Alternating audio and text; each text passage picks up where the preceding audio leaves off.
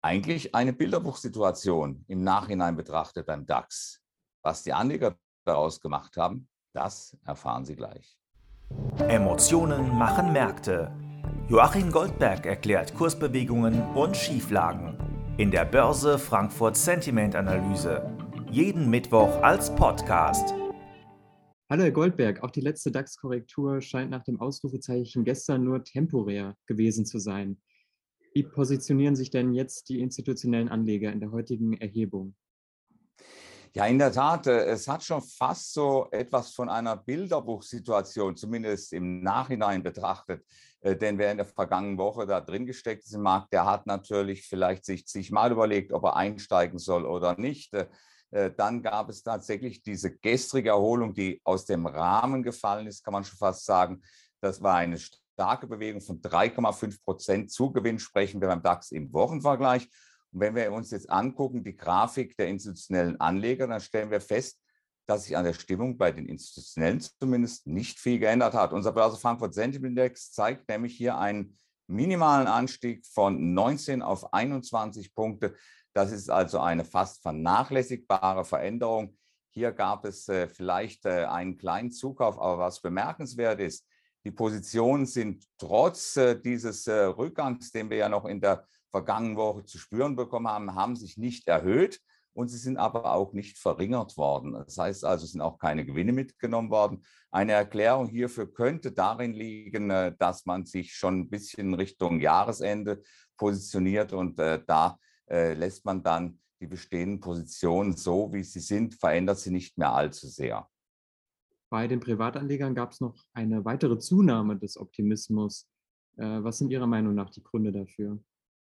Nun, wir schauen auf die Grafik und stellen fest, hier ist es zehn Punkte nach oben gegangen äh, beim Börse Frankfurt Sentiment Index von plus 15 auf plus 25. Und hier gab es eine Gruppe von aktiven Marktteilnehmern, von aktiven Anlegern, äh, die hier Short-Positionen nicht nur eingedeckt haben, das sind 5% aller Befragten, sondern sich sogleich auch auf die Long-Seite gedreht haben. Das heißt also, hier gab es einen Kauf in die Schwäche, vermute ich mal.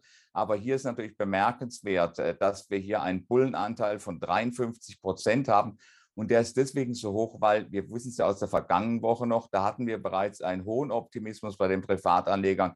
Diese Marktteilnehmer haben in der vergangenen Woche nicht auf den Einbruch reagiert, haben die Situation ausgesessen und sind jetzt vermutlich so halbwegs äh, äh dort, wo sie einmal angefangen haben. Aber zu äh, Gewinnmitnahmen oder so ist es nicht gekommen.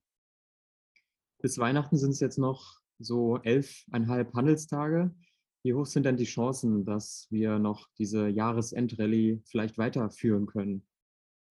Nun, das hängt natürlich insbesondere vom langfristigen Kapital ab, äh, denn äh, letztlich können wir hier kaum eine Aussage treffen anhand des Sentiment, wie es weitergeht. Äh, wir haben zumindest keine Bedrohung für den DAX aus dieser Ecke. Das heißt also, wir haben hier keinen hohen Optimismus, wo man befürchten müsste, dass hier aus der institutionellen Seite große Gewinnmitnahmen auf den DAX drücken oder gar nicht verarbeitet werden könnten vom Markt. Äh, da hat man vielleicht auch so ein bisschen noch im Hintergrund jetzt nicht die verbesserte, nicht nur die verbesserte Situation im Omikron, zumindest äh, in der Wahrnehmung der Marktteilnehmer. Die institutionellen Marktteilnehmer werden natürlich auch vielleicht die FED-Sitzung in der kommenden Woche abwarten wollen. Am kommenden Mittwoch geht es zu Ende, wo man ja unter Umständen befürchten muss, dass es eine Ankündigung gibt, dass das Tapering-Tempo erhöht wird, äh, dass also die Anleihekäufe stärker zurückgefahren werden. Das sind mögen vielleicht Beweggründe sein, warum man hier nicht viel tut. Aber wenn der DAX hier nach unten geht, dann werden die institutionellen Anleger hier vermutlich auch nicht groß die Positionen erhöhen.